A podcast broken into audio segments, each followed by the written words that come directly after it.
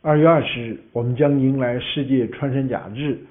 在每一年的穿山甲日，我们都将提出一个口号。那么去年我们是穿山甲生死之年，我们认为穿山甲的生死基于一线，是已经到了十分危机的时刻。因为在过去，二零一七年《CITES 公约》把八种穿山甲都列到附录一，这样所有的穿山甲。都不可以进行国际的非法贸易，我们觉得这是一个很好的机会。但是今年呢？今年我们准备叫穿山甲希望之年。穿山甲希望之年为什么？因为去年在这样一个阴霾的年代时间里，我们迎来了两个曙光，一个是穿山甲被从二级升为一级，那么因此穿山甲的保护将得到加强。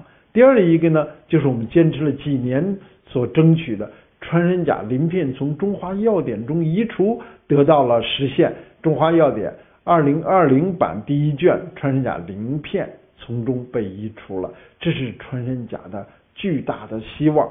我们也二零二一年抱着这个希望，共同在更广泛的领域里，从反盗猎、反走私到穿山甲药用、食用。驯养、繁殖等等各个领域里边，我们希望大家共同努力，给穿山甲希望，给我们人类希望。